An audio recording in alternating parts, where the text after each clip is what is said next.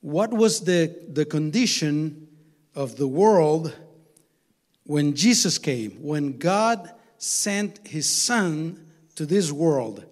And uh, I'm going to warn you, because uh, at the beginning it's a little depressing. Amen? but uh, there's hope in our, in our Lord. There's hope and joy in our God. Can you say amen? And uh, I'm going to start reading three verses from Isaiah. Uh, Joanne already read them at the beginning of the service, but uh, I want to read them again. Isaiah chapter 9, verses 1 through 3. And uh, verse 1 says, Nevertheless, there will be no more gloom. Can you say amen to that? Hallelujah. And this is God talking. Nevertheless, there will be no more gloom for those who were in distress. I'm going to jump to verse number two. And verse 2 says, The people walking in darkness have seen a great light. On those living in the, in the land of deep darkness, a light has dawned. And of course, this is a prophecy about Jesus' birth. Verse number, number three You have enlarged the nation and increased their joy. They rejoice before you as people rejoice at the harvest, as warriors rejoice when dividing the plunder. Hallelujah. God is the one and the only one can, who can give us real joy, real happiness. Let's pray. Father, we thank you this morning for the privilege, the, the blessing to be in this place. Thank you for your word. Thank you for your presence in our lives. And thank you because you're about to, to speak to our hearts. Help us to open our hearts, to open our minds, to receive your word, and, uh, uh, and be blessed, Lord, and to be able to put it into practice in your holy name. Amen. Hallelujah. So, uh, tomorrow, December 25th, we will be celebrating the birth of our Lord Jesus Christ. And uh, as I was saying, this morning, I want us to, to think about the conditions of the world at the time that the Lord was born and compare those conditions to the conditions of our world today. And again, it gets a little depressing, but uh, hold on, okay? Hold on. Because God, as I was saying, He is the God of, hope. Can you say amen? He is the God of answers. And uh, the, the, the descriptions that I'm going to share to you, or the words that I'm going to share with you, come right from the Bible. This is, this is not something that I'm, that I'm imagining. This is not something that I took from a book of history or something like that. This is the Word of God. In other words, this is how God saw the world when He sent His Son Jesus Christ.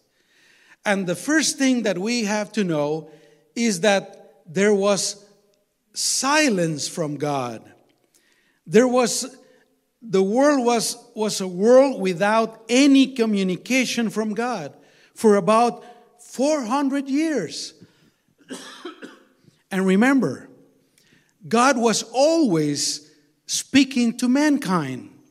Since He created Adam and Eve, He was always communicating with His creation through prophets or directly with some people or with visions and dreams, etc. But then, after the book of uh, uh, Malachi, there's 400 years of silence. No more visions, no more prophets, no more dreams, no more direct communication with God. Complete silence from God. The other thing is that the Bible says that the world was in darkness. Darkness. Now, it's talking about spiritual darkness. The sun was still bright. The sun was still shining. I mean, the moon was shining in the night. The stars were shining. But God saw darkness in the world, spiritual darkness. And uh, the Bible also said that the world shrouded in a shadow of death. We read that at the beginning of the service. A shadow of death. Now, what is God talking about? God is speaking about spiritual death. Again, brothers and sisters, God wasn't talking to mankind. There was darkness and there was a shadow of death. And when God speaks about the people, he uses the following words. Now, open your ears. Number one, God speaks about the people as prisoners. Can you imagine that? God saw the whole world, everyone, as prisoners. Prisoners of what? Prisoners of sin. The Bible says that anyone that commits sin is a slave or a prisoner of sin. And that's what God saw. The Bible also says that God spoke about the people, about uh, like oppressed, oppressed people. We know that the nation of Israel lived under the harsh oppression of the Roman Empire.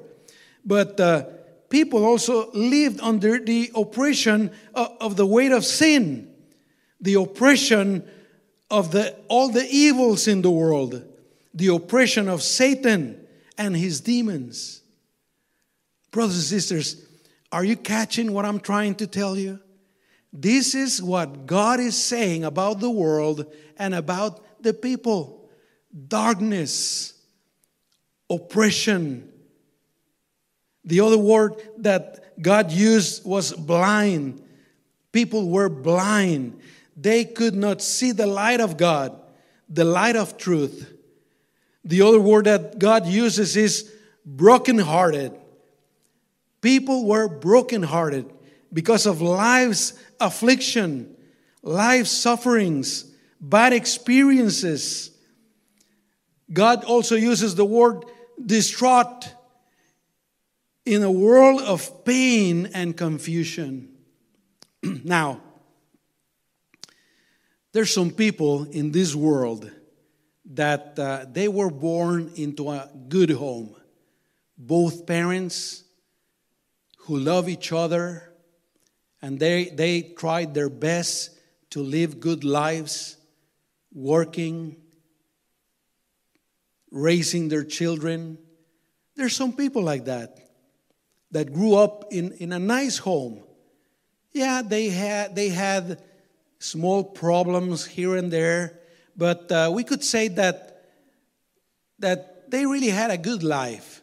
They were born in a nice home. They were raised in a nice home by both parents, and uh, they had their teenage years uh, and, and, youth uh, not so bad, etc. But, brothers and sisters, how many people are like that? Not many, really. Most of the people also grew up in a world of pain and confusion. I don't know about you. I have talked a little bit with some of you. I know just a little bit of some of the stories here, but uh, for most of the people, our lives haven't, haven't been that easy. Some people were abandoned by probably the father or the, or the mother. Some people grew up in dysfunctional homes, or maybe their parents were a little bit crazy. Some people, when they were young, suffered some abuse, maybe physical abuse or I don't know, emotional abuse, some even sexual abuse. Some people were abandoned by, by both, both parents. The other, the other day, I was talking to this uh, lady who was telling me about this young girl. I think she's like uh, 12, between 12 and 14. And she's already being in 19 foster homes. 19 foster homes. And I was thinking, that's, that's crazy. That's really crazy. And then we grew up to become adults and we all make mistakes. And there's sometimes children out of wedlock, children we don't expect. And then some people marry the wrong person, and there's abuse, and there's divorce, and then there's drugs, there's violence, there's bad language, there's suffering, there's crying, etc., etc. Most of us have experienced pain and confusion in our lives. This world really is turned upside down. This world is a mess. And sometimes our, our lives are a mess. And that's, that's the world that God saw in darkness, in a shadow of death, oppressed, with suffering. Did you ever thought that the Lord was a partaker of that confusion too? Just think about this. The story of a young lady He's a teenage girl who found herself pregnant before marriage. That was his mother. And then we have the story of Joseph who was betrayed by, by this girl. They had to receive a revelation from God to come together. But there was probably gossip around town about this girl. So Joseph received Mary as his wife, and probably also the people were gossiping about them. Look at this Joseph, he's crazy. She was unfaithful, but he received her.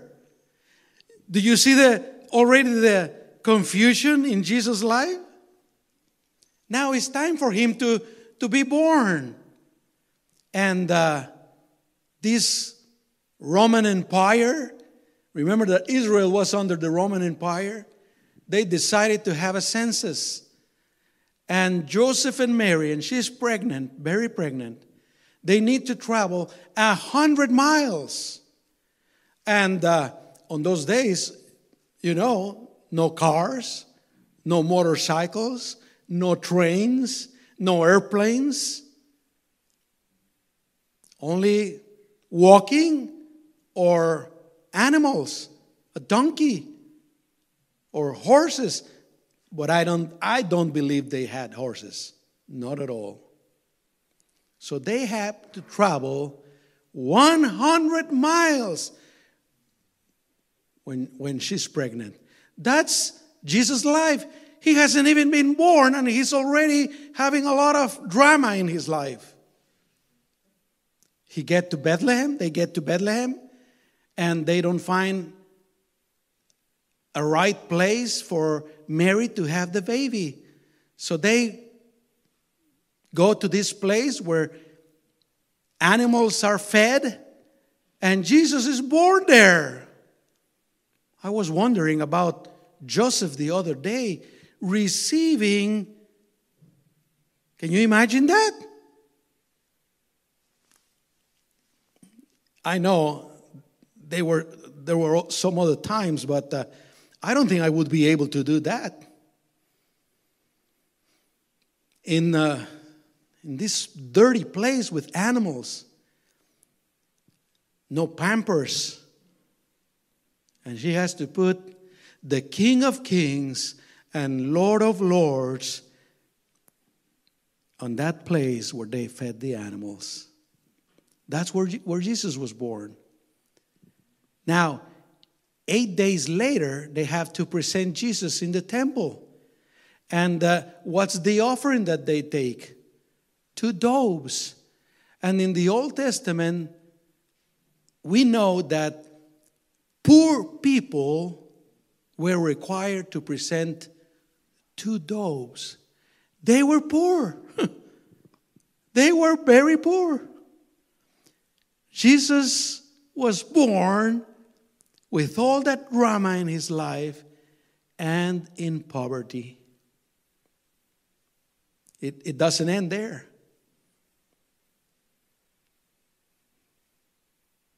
Pretty soon, Herod tries to kill Jesus. And he orders his armies to kill all the babies two years, two years and younger. So they have to escape. They have to go to Egypt. And remember, Jesus is two years or younger. That's Jesus' life. Hey, did you have a, a hard life? If you, had a, if you had a hard life, it was because of someone's fault, maybe your parents' fault, or your own fault. But Jesus was innocent and he was already living in this messed up life. So they go to Egypt and they have to return.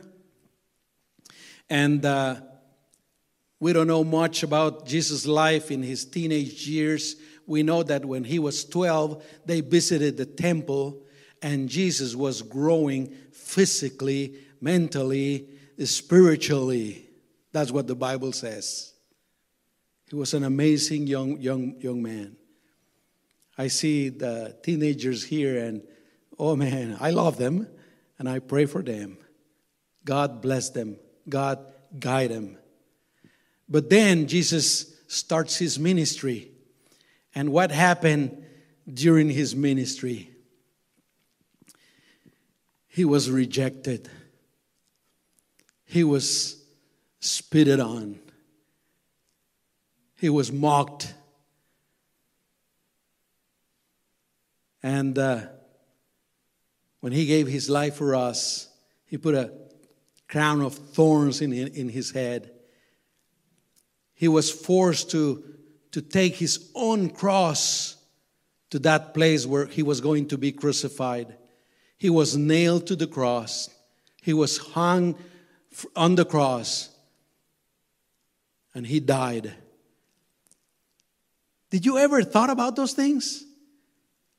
All of Jesus' life was suffering and suffering and suffering and pain and anguish.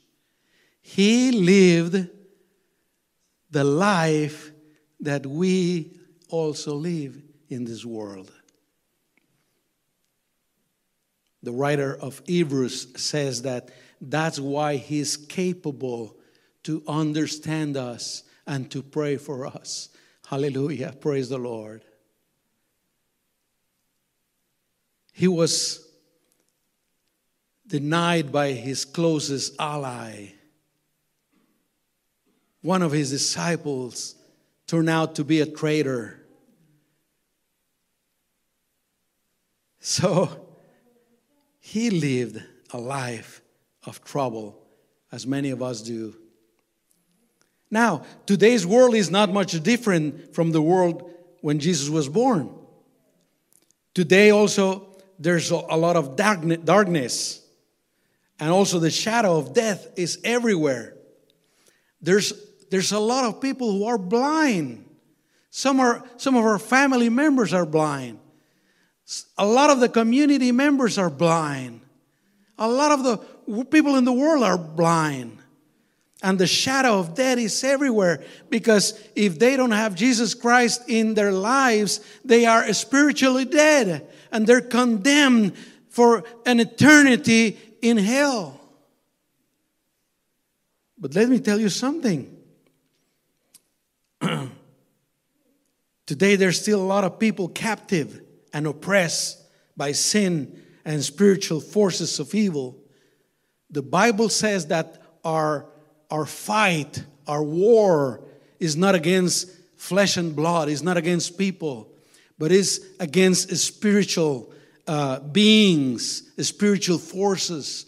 That's why we need to fight spiritually through prayer, through the Word of God, through coming together and praising the Lord and preaching the Word of God. Hallelujah. But this world, there's a lot of darkness. Today, there's still a lot of heartbreak, anguish, and grief. Just think about your family members. How many of them are going through a hard time right now? Every time we ask for prayer, what do we say? Pray for my family member who is sick. Pray for my family member who is having this big trouble. Think about your friends. Think about your coworkers. They all are going through some kind of grief or anguish or, or trouble. And, and this world is full of poverty, disease, hatred, wars, envy, greed, sins, violence, and evil. And in a sense, brothers and sisters, this world in which we live on is far worse than the world when Jesus was born. Why? It is worse because there's a lot of people who are blind, but they could see if they wanted to see. Why?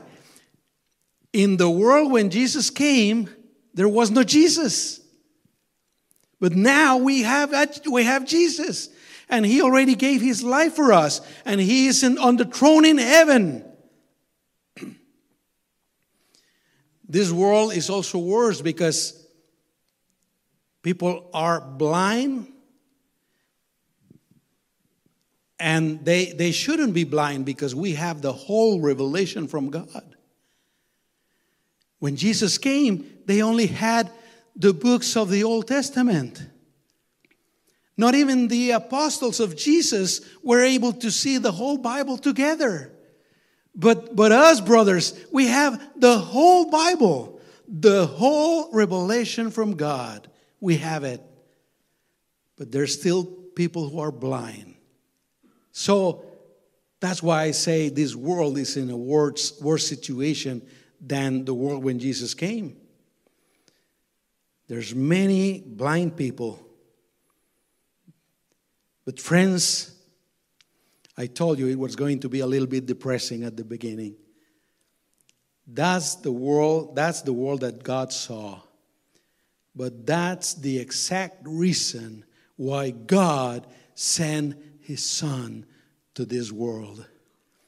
Jesus is the solution to all of the, the problems of the world, to all of humanity's problems. Can you say amen? The main reason that the Lord came is because he saw our suffering. And he still sees our suffering. I don't know how you're doing today, but God see the suffering of the world and God see our suffering. God saw the wretched condition of mankind and sent his son to lay down his life for us. And the first words from God, listen to this. The first words from God after 400 years of silence were do not be afraid. Hallelujah. The angel spoke those words from God to Zechariah when the angel appeared to Zechariah to announce the birth of John the Baptist. Do not be afraid. Brothers and sisters, we have hope in Jesus Christ. Hallelujah. We have salvation in Jesus Christ. We have life in Jesus Christ. Do not be afraid. Even if your life is not perfect today, even if you're having problems today, even if you're sick today, even if your, if your family is divided today, do not be afraid. Put your trust in Jesus Christ because He is the solution. Hallelujah. Amen. When Jesus speaks about his reason for coming, he says, the spirit of the, the spirit of the Lord is on me because he has anointed me to proclaim good news to the poor.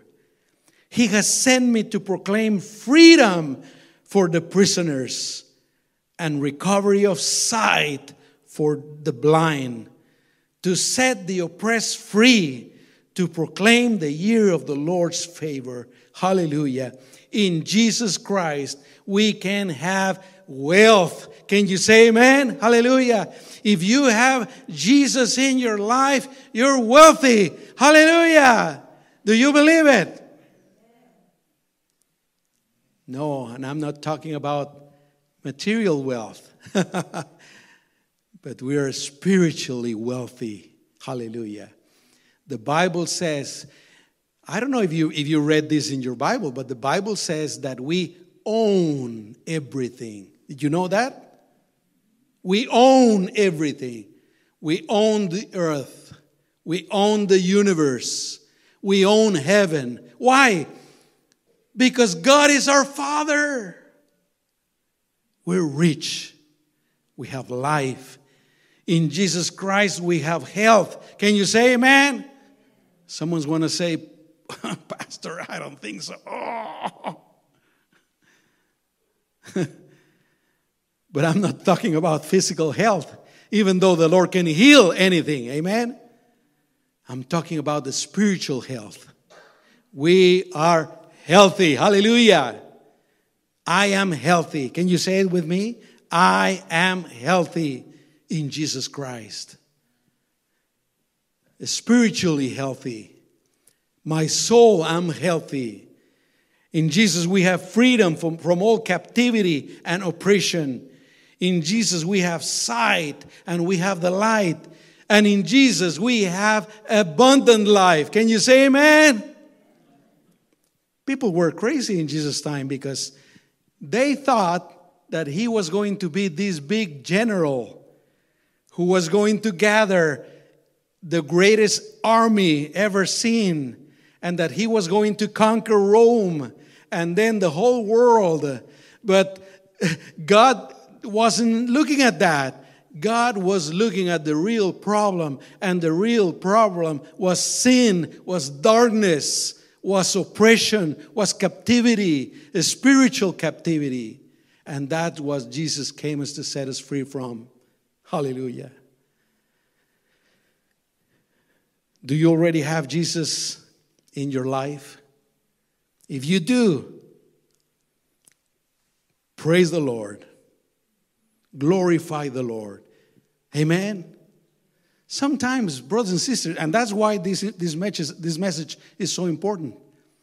Because usually we forget what we have. And we're all depressed during the week.